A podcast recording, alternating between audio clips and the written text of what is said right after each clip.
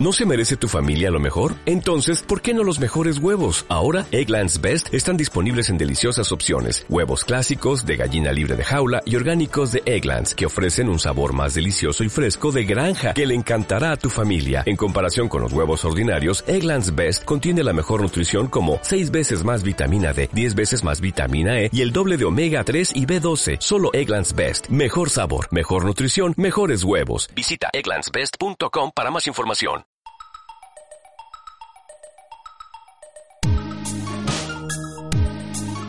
Radio Conectadas, a un mundo online, a la cultura, la historia y la actualidad.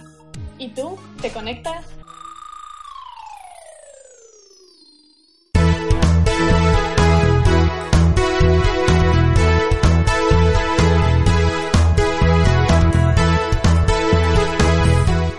Buenos días, bienvenidos y bienvenidas una semana más al informativo de Radio Conectadas.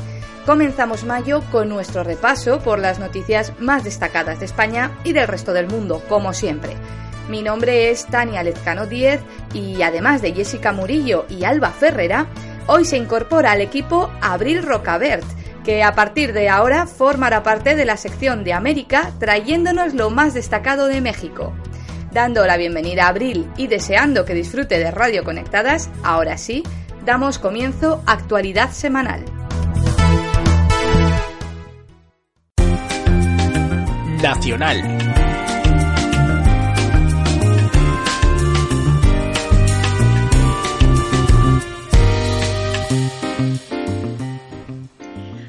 Muy buenos días a todos y a todas. Mi nombre es Jessica Murillo Ávila y vamos con los titulares nacionales.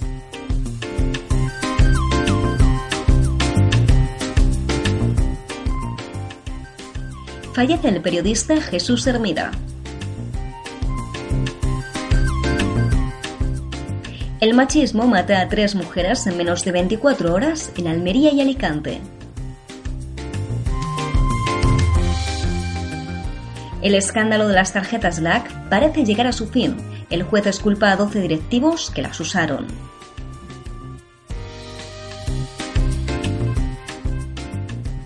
Baja el paro en España. La Comisión Europea eleva su previsión de crecimiento para España. El caso Rus acecha al PP a pocos días de las elecciones. El Parlamento andaluz vota no a la investidura de Susana Díaz. El fútbol va a la huelga.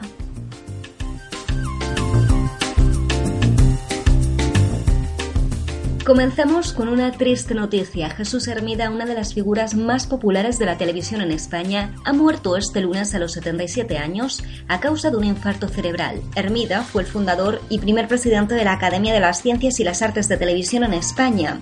La Academia ha emitido un comunicado en el que destaca que aportó un estilo propio a la forma de hacer televisión en España.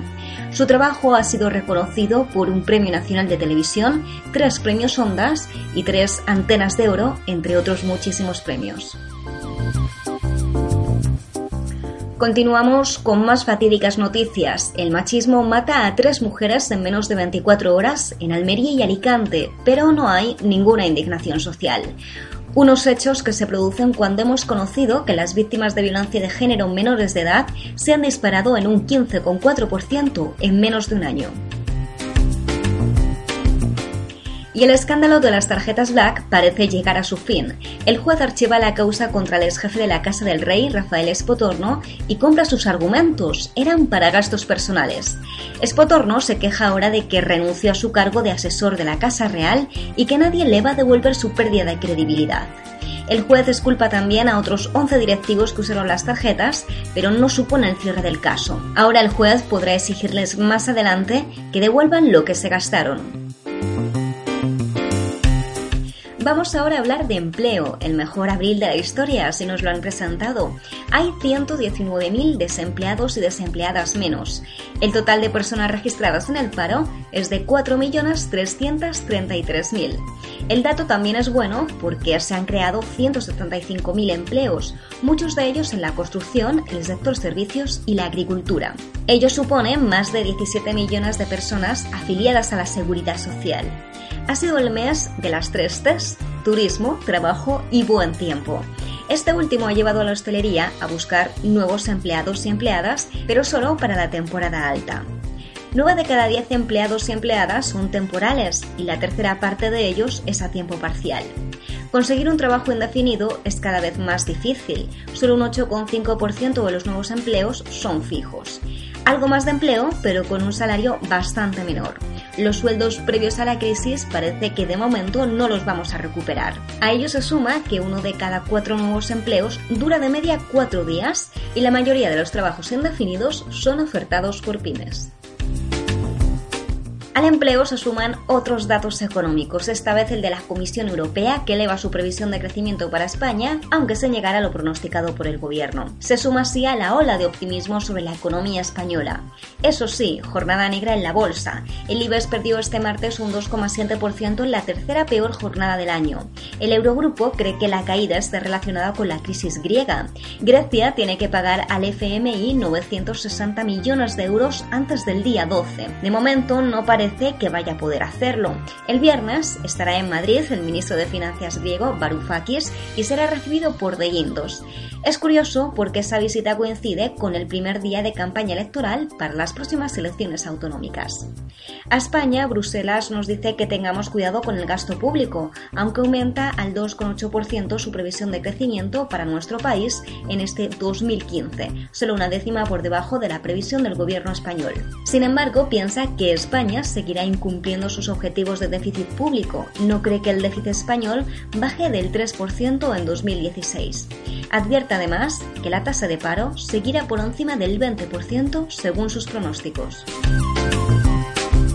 Y el caso Rus acecha al PP a pocos días de las elecciones.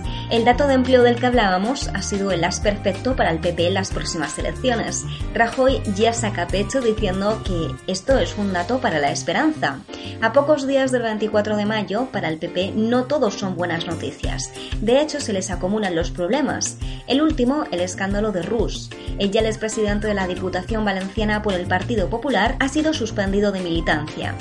Ha sido el presidente de la Generalitat y del PP de la Comunidad Valenciana, Alberto Fabra, quien ha solicitado al Comité Nacional de Derechos y Garantías del Partido Popular que Rus sea suspendido de militancia. Esta decisión implica retirarle también la presidencia del PP en Valencia. El partido toma esta decisión horas después de que Rus, de quien se hicieron públicas unas conversaciones en las que se escuchaban supuestamente contando dinero del cobro de una comisión, decidiera atrincherarse en sus cargos de presidente de la Diputación y alcalde de Sátiva, alegando que no ha cometido ninguna irregularidad. En esta grabación se veía a Rus contando billetes de supuestos cobros de una mordida y conversando con Carlos Benavet, ex gerente de la empresa pública Inmersa, dependiente de la Diputación. Tras visionar este vídeo se ha abierto una grave crisis entre los populares valencianos y precisamente en el Partido Popular de Valencia se ha desatado una nueva polémica. Después del célebre Caloret Fayet de Rita Barberá, llega el monolito de Alcira con 30 faltas de ortografía en valenciano escritas sobre una piedra. Y hablando de cifras, donde no salen las cuentas es en Andalucía. El juego político no nos da un respiro. El Parlamento andaluz vota no a la investidura de Susana Díaz. Necesita 55 votos para ser nombrada presidenta de la Junta y no los tiene, así que la investidura tendrá que esperar. El Parlamento multicolor emite 62 votos en contra, 47 a favor y ninguna abstención. La votación se repite este viernes y todo está en el aire. Izquierda Unida dice que su voto va a ser siempre que no. Ciudadanos exige al PSOE que firme por escrito sus promesas y Podemos mantiene sus exigencias y confía que sea el PSOE quien ceda para que finalmente no se tengan que repetir las elecciones. Susana Díaz, quien depende de Ciudadanos y de Podemos para tomar la investidura, de momento no ha concertado ninguna reunión con ninguno de los dos partidos. Lo que sí pide ahora es cambiar la ley electoral con una segunda vuelta y listas abiertas, también para la presidencia del gobierno. Pero el PSOE guarda silencio y dice que ese debate se hará en el marco de la elaboración del programa electoral. Otra vez, Susana Díaz va por libre. Pero, ¿qué dice el resto de partidos? El PP lo apoya, pero no para elegir al presidente del gobierno. Todo esto a muy pocos días de unas elecciones donde en muchos territorios va a quedar un panorama muy difícil como para formar pactos. ¿Conseguirá Susana Díaz los votos que necesita o habrá nuevas elecciones? Si todo sigue igual y no hay avance en las próximas horas, parece difícil que los cuatro grupos en la oposición apoyen a Susana Díaz. Y en España hay muchos temas importantes que no interesan, pero lo que siempre parece fundamental es el fútbol, que ahora va a la huelga. La Federación de Fútbol ha suspendido todas las competiciones a partir del próximo 16 de mayo, cuando el título está pendiendo de un hilo. Según los jugadores y jugadoras, el reparto actual de los ingresos televisivos agrava las desigualdades salariales. El reparto aprobado por el gobierno destina un 90% del dinero a la primera división y un 10% a la segunda una fiscalidad compleja y una decisión que afecta a todas las categorías, incluido el fútbol femenino del que tampoco se habla. Internacional.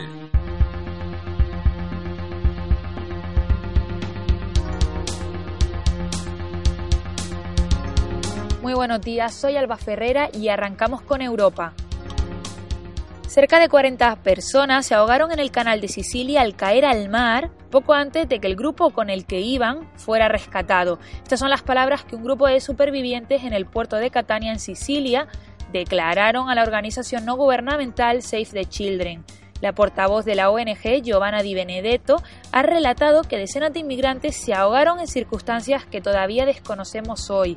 Si podemos comentar la información que está circulando por las principales cabeceras, donde se hace mención a una embarcación en la que viajaban 194 personas, entre ellas dos menores de edad y 18 mujeres. También los cuerpos sin vida de cinco personas. Según los supervivientes, hubo un accidente antes de que llegaran los equipos de rescate. Varias personas cayeron al mar y se ahogaron, cerca de 40, apuntó la portavoz de la ONG. La Fiscalía de Catania ha abierto una investigación para esclarecer los acontecimientos.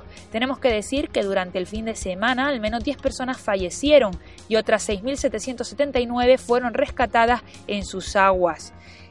Y ya no estamos hablando de las condiciones inhumanas a las que son sometidos por las mafias a las que pagan para llevarles a Europa, que es otra de las tragedias. Estas muertes se suman a las cerca de mil que albergaron las aguas del Mediterráneo hace apenas dos semanas, cuando naufragaron varias embarcaciones. Basta ya. La Fiscalía General Alemana detuvo a cuatro neonazis el pasado miércoles. Se trata de una importante redada ejecutada por la policía para desarticular una nueva y aparentemente peligrosa célula terrorista integrada por neonazis. Las detenciones se produjeron en relación a una serie de investigaciones contra esta organización que planificaba atentados contra mezquitas y hogares de refugiados. En la operación contra la OSS, la llamada organización, participaron 250 agentes que bajo el mando de la Oficina Federal de lo Criminal han realizado registros en cinco estados federados. Las detenciones de tres hombres y una mujer pertenecientes a la cúpula de la organización fueron realizadas por una unidad especial. Según las investigaciones, la OSS se creó en noviembre de 2014 y desde entonces llevan preparando una serie de atentados. Según datos publicados por el gobierno alemán, la ultraderecha protagonizó el año pasado al menos 175 ataques contra centros de refugiados en Alemania, tres veces más que en 2013. No hace falta que nos vayamos al año pasado. Ayer también tuvo lugar otro ataque, un incendio intencionado en un inmueble que estaba destinado a convertirse en un albergue que debía acoger a 16 refugiados. Causó daños por valor de 50.000 euros, pero no hubo heridos. Estamos hablando del segundo atentado que se produce en el país. El 4 de abril, desconocidos lograron destruir el techo de un edificio que debía acoger a 40 refugiados en el pueblo de Torglitz, ubicado en el estado de Sajonia. El Frente Nacional suspende a su fundador, Jean-Marie Le Pen. Jean-Marie Le Pen es suspendido por el partido que fundó en 1972, el mismo que lideró hasta 2011 con unas escalofriantes y terribles ideas. Fue entonces cuando le pasó el relevo a su hija, y quién le iba a decir que la misma dirigente pondría fin a su carrera política en la ultraderecha. El Frente Nacional de Francia suspendió al fundador este lunes tras una serie de comentarios difamatorios y una disputa con su propia hija, Marine Le Pen, actual líder del partido y cabecilla de esta guerra interna. Recordemos algunos acontecimientos.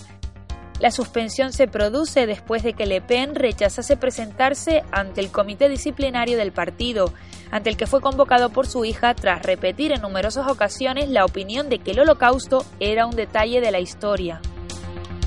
Su intento de separar al partido de los comentarios racistas y del pasado antisemita del fundador han llevado a Marine Le Pen a tomar esta decisión, una conjunta del partido.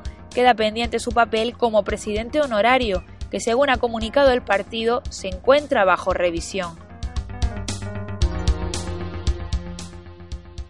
Asia. UNICEF alerta sobre el tráfico de niños en Nepal.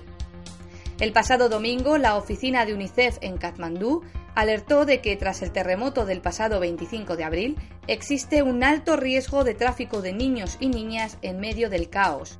Según los informes de los 16 campos de desplazados, no hay ningún niño solo, pero esto no significa, ni de lejos, que no existan. Las cifras que maneja la ONU respecto al tráfico de niños y niñas en este país están muy desactualizadas, datan de 2001 en ese momento, 12.000 niños eran víctimas del tráfico de personas al año, lo cual hace saltar las alarmas en medio de cualquier emergencia humanitaria.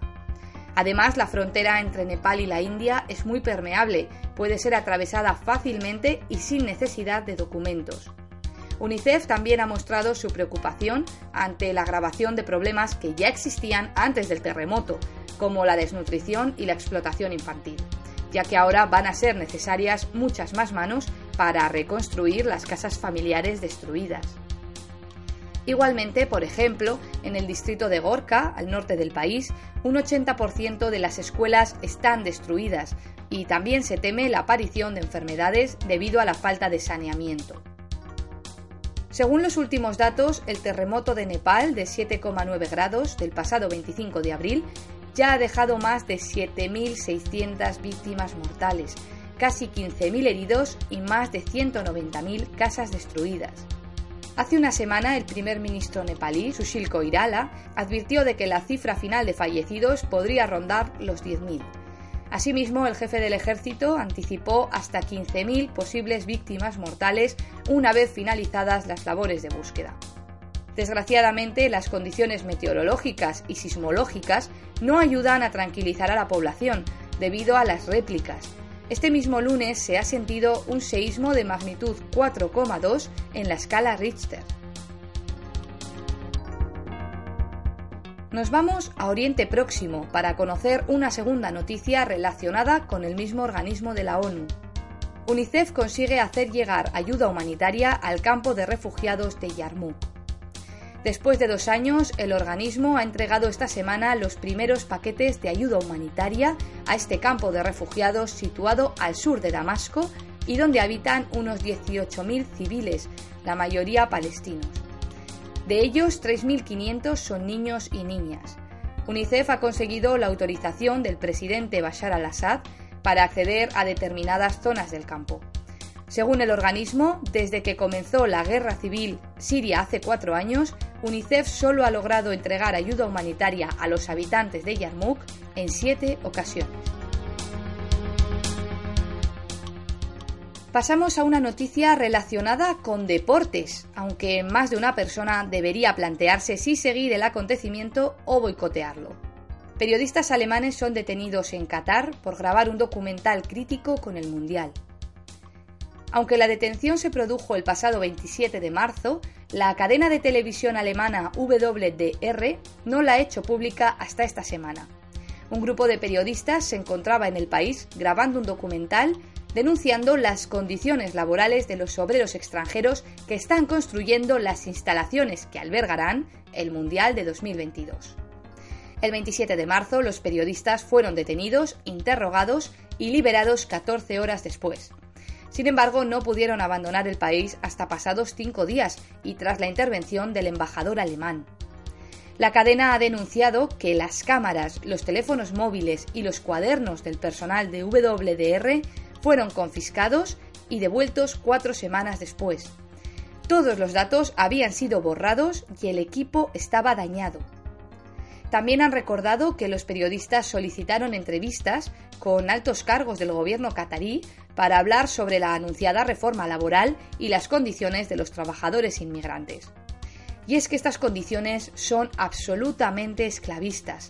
El diario británico The Guardian publicó en diciembre un reportaje en el que informaba de que los trabajadores nepalíes que trabajan en las obras del Mundial morían a un ratio de uno cada dos días. Igualmente, los obreros, en su inmensa mayoría extranjeros, no tienen condiciones mínimas de seguridad y viven en barracones prefabricados a las afueras de las grandes ciudades. Los inmigrantes constituyen en Qatar más del 90% de la fuerza laboral y en su mayoría proceden de la India, Nepal, Bangladesh o Filipinas. En el caso de la construcción de las instalaciones del Mundial, en muchas ocasiones trabajan más de 12 horas diarias y sin alimento durante la noche. Pero no es la primera vez que vemos irregularidades en los mundiales de fútbol.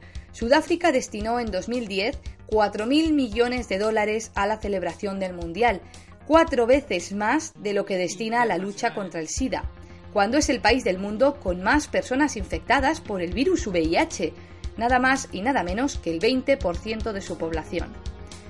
Por su parte, el año pasado en Brasil se produjeron protestas ciudadanas contra el Mundial debido al gasto innecesario de dinero y a los desalojos forzados de personas para construir infraestructuras, violando en todo caso los derechos humanos. En estos casos, generalmente durante los mundiales, el fútbol se convierte en un negocio asesino y tal vez sea hora de que tanto futbolistas como entrenadores como aficionados se planteen la situación y se planten ante estos crímenes, boicoteando estos eventos.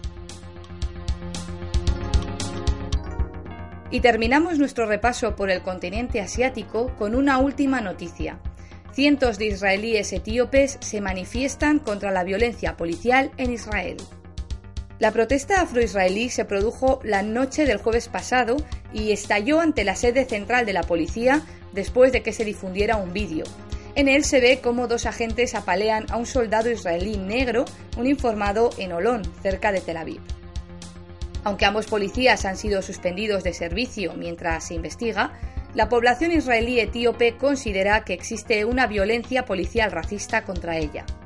Durante la manifestación en Tel Aviv, se dirigieron a la residencia del primer ministro, pero fueron interceptados por fuerzas antidisturbios que les lanzaron granadas de impacto sónico y gases lacrimógenos. Más de 120.000 judíos y judías de origen etíope viven hoy en Israel, entre 1984 y 1991, el gobierno sionista organizó varias operaciones para que emigraran desde Etiopía unos 80.000 judíos.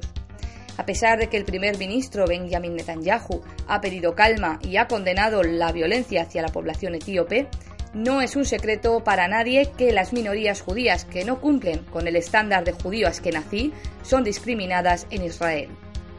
Los judíos askenazíes proceden de Alemania y Europa Central y su estereotipo es el típico que relacionamos generalmente con cualquier judío debido a su difusión en películas, libros y demás.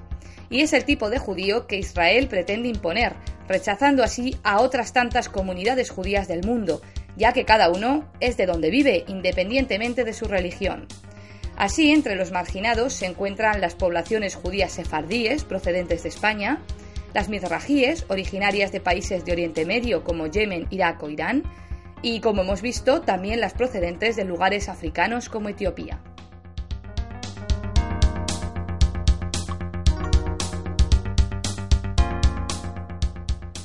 América. Paraguay viola los derechos y libertades de las mujeres. Si decimos que los estados tienen la obligación de garantizar la protección a su ciudadanía, estamos de acuerdo, ¿verdad? ¿Y si decimos que esa ciudadanía tiene 10 años y derecho a abortar? Paraguay niega el aborto a una niña de 10 años violada por su padrastro, haciendo oídos sordos a los movimientos sociales, a la indignación ciudadana y a la presión internacional. Y ya no decimos los mismísimos principios fundamentales que viola una y otra vez cuando nos referimos a los derechos y las libertades de las mujeres.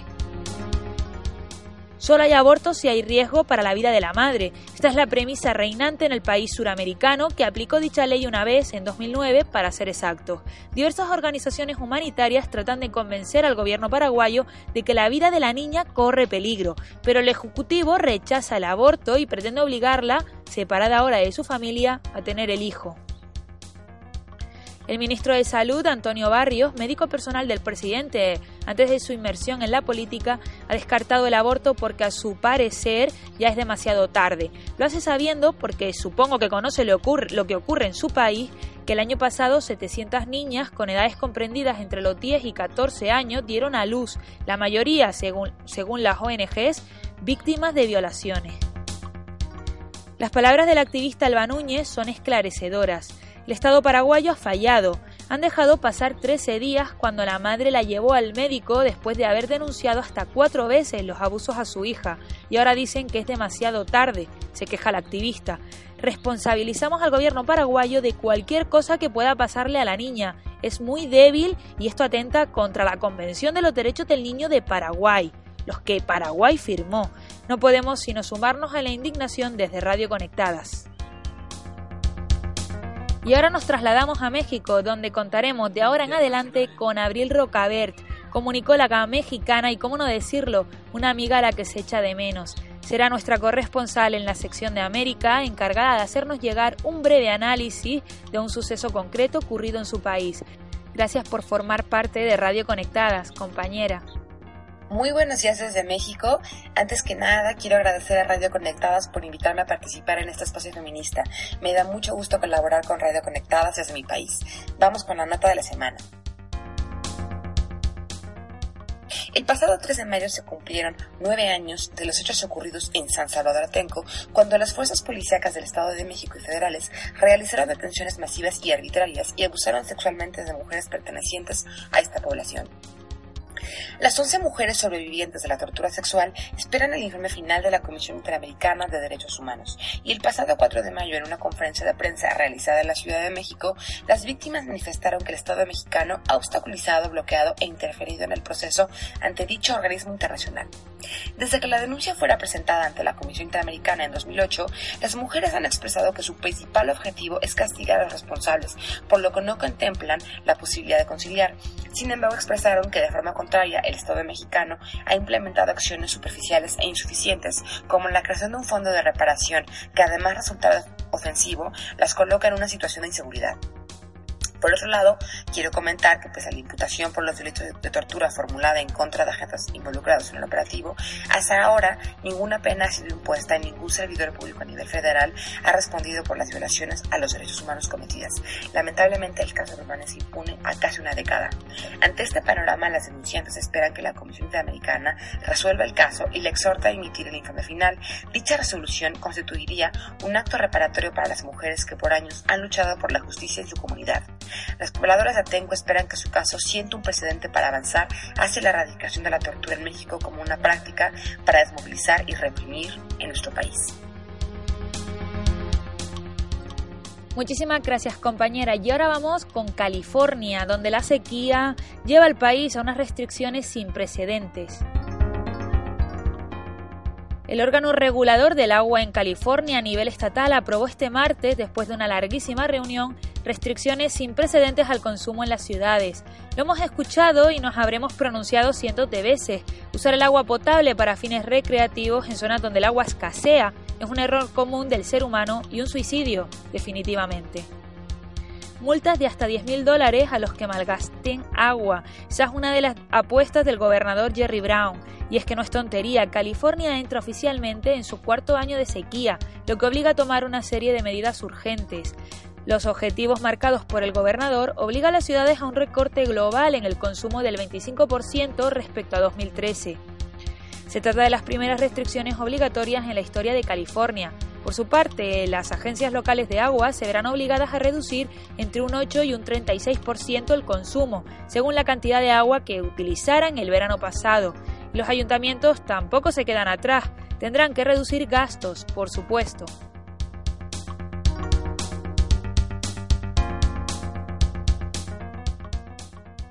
África. Comenzamos con buenas noticias. Los grupos armados de República Centroafricana liberarán a miles de niños soldado. Tras intensas negociaciones, el martes los líderes de los grupos armados de este país acordaron liberar a entre 6.000 y 10.000 niños asociados a sus tropas. Igualmente, según UNICEF, también aseguraron que no reclutarán a más menores. Estas cifras abarcan tanto a niños en primera línea de combate como a aquellos utilizados con fines sexuales, a los cocineros o a los mensajeros. El acuerdo se firmó durante un foro de reconciliación nacional que se está llevando a cabo esta semana. El objetivo es restablecer la paz en un país afectado por más de dos años de conflicto. En la reunión participan miembros del Gobierno y del Parlamento, de partidos políticos, de organizaciones de la sociedad civil, líderes religiosos y de los diversos grupos armados. Níger evacúa a 4.000 refugiados nigerianos de la isla de Karamga. Tras la llegada de Boko Haram a esta isla nigerina situada en el lago Chad, el gobierno de Níger ha decidido evacuar a los 4.000 refugiados y refugiadas procedentes de Nigeria, mientras las Fuerzas Armadas de cuatro países se enfrentan a los extremistas. La semana pasada, un gobernador regional advirtió de que las personas refugiadas debían abandonar la isla después de que una emboscada de Boko Haram acabara con la vida de decenas de civiles y soldados. El Constitucional de Burundi avala el tercer mandato del presidente Nkurunziza. Tras semanas de manifestaciones contra la intención del presidente Pierre Nkurunziza de presentarse a las elecciones en lo que podría ser su tercer mandato, el Tribunal Constitucional burundés ha autorizado su candidatura. Se ha amparado en que la primera legislatura no fue directamente elegido por la ciudadanía, sino por el Parlamento. El vicepresidente del país, Prosper Banzonbanza, señaló el martes que el gobierno está dispuesto a liberar a los detenidos durante las protestas con el fin de ayudar al diálogo y restaurar la calma. Aún así, unos 40.000 burundeses y burundesas han abandonado el país en las últimas semanas y desde organismos internacionales comienzan a saltar las alarmas. El responsable del Consejo de Refugiados de Noruega y exalto miembro de la ONU para Labores Humanitarias, Jan Egland, ha urgido a un plan de acción internacional para evitar una catástrofe. Y es que los tonos xenófobos de muchos discursos, incluidos los del presidente Kurunziza, comienzan a recordar al genocidio que tuvo lugar en el país vecino, Ruanda, en 1994 y que acabó con la vida de 800.000 personas en apenas 100 días. También alimentan la psicosis colectiva quienes dicen que las protestas son monoétnicas y están siendo convocadas por Tutsis. Además, según muchos refugiados y refugiadas, las Imbonerakure, las juventudes del partido gobernante, han amenazado con matarles si Kurunziza no es elegido en los comicios de junio, cuando se celebrará la primera vuelta de las presidenciales.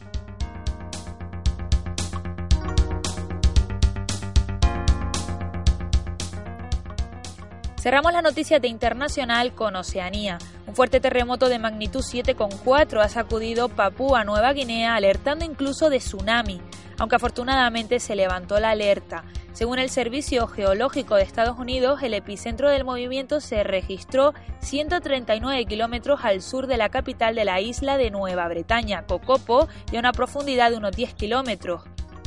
Poco tiempo después, una réplica de 5,4 volvió a sacudir la región. La alerta de tsunami, que se levantó horas después, remitía a un área que abarca 300 kilómetros alrededor del epicentro, que incluye Indonesia y la costa australiana. Los temblores de tierra son frecuentes en Papúa Nueva Guinea, situada en el cinturón de fuego del Pacífico, zona donde chocan varias platas tectónicas. De hecho, la región se encuentra muy activa estos últimos meses. El último temblor importante de magnitud 7,4 tuvo lugar el 30 de marzo y originó pequeñas olas. Y ahora nos vamos a Australia, donde el gobierno pretende actuar contra la explotación de jóvenes turistas con trabajo temporal. Lo hará examinando las nóminas de miles de jóvenes extranjeros con visados de trabajo temporal para prevenir la explotación laboral en fábricas y granjas del país. La medida fue anunciada después de que una información de la cadena ABC revelara las duras condiciones de vida, incluidas agresiones sexuales que sufren jóvenes extranjeros que trabajan en Australia con este tipo de visado. El gobierno expresó su preocupación a raíz de la denuncia, mientras que el opositor Partido Laborista pidió una investigación del defensor del pueblo en materia de trabajo y un informe también interino dentro de 10 días. Hemos modificado las disposiciones sobre el trabajo voluntario y ahora requerimos que se proporcionen las nóminas como prueba de trabajo en Australia para que se otorgue un segundo visado de trabajo temporal para turistas, señalaron a ABC. El pasado año financiero que culminó el junio de 2014, más de 180.000 personas obtuvieron este visado que se otorga a personas sin hijos de entre 18 y 30 años de una lista de países como Italia, Francia, Japón, Reino Unido, entre otros. Nos quedamos en el país para hablar del embajador de Australia en Francia, Stephen Brady, quien presentó su renuncia al cargo después de haber recibido la instrucción de que su pareja, Peter Stephens, debía esperar en el coche y no salir a pie de pista a saludar al visitante Tony Abbott, primer ministro de Australia. Rechazó la orden presentando su renuncia, pero las autoridades australianas no han aceptado su petición al Ministerio de Asuntos Exteriores y Comercio, según se ha informado. Brady aún se desempeña como embajador y no ha comentado públicamente nada sobre el tema. El líder de la oposición, Bill Shorten, sí que lo hizo, haciendo un llamado al primer ministro a explicar el incidente. Los australianos merecemos una explicación y el embajador, Brady y su pareja, también una disculpa, sentenció. Las autoridades, por su parte, han afirmado que no fue el primer ministro el que tomó la decisión. El suceso, que ocurrió hace más de 10 días, sale a la luz después de que algunos medios británicos y australianos lo hayan publicado. Tuvo lugar el pasado 25 de abril en el aeropuerto de jets privados de París. Brady y Stephens hicieron pública su relación en 1999, cuando el primero asumió el puesto de embajador de Australia en Dinamarca. El año pasado fue promovido al cargo que ocupa actualmente y nunca ha tolerado ningún acto discriminatorio. ¡Bravo!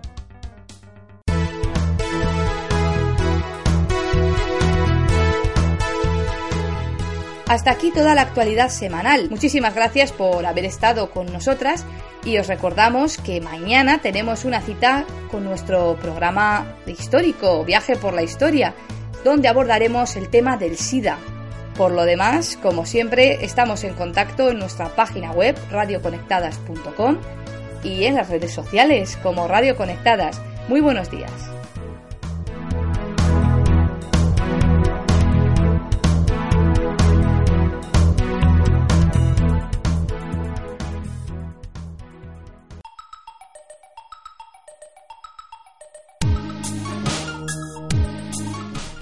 Conectadas, a un mundo online, a la cultura, la historia y la actualidad. ¿Y tú, te conectas?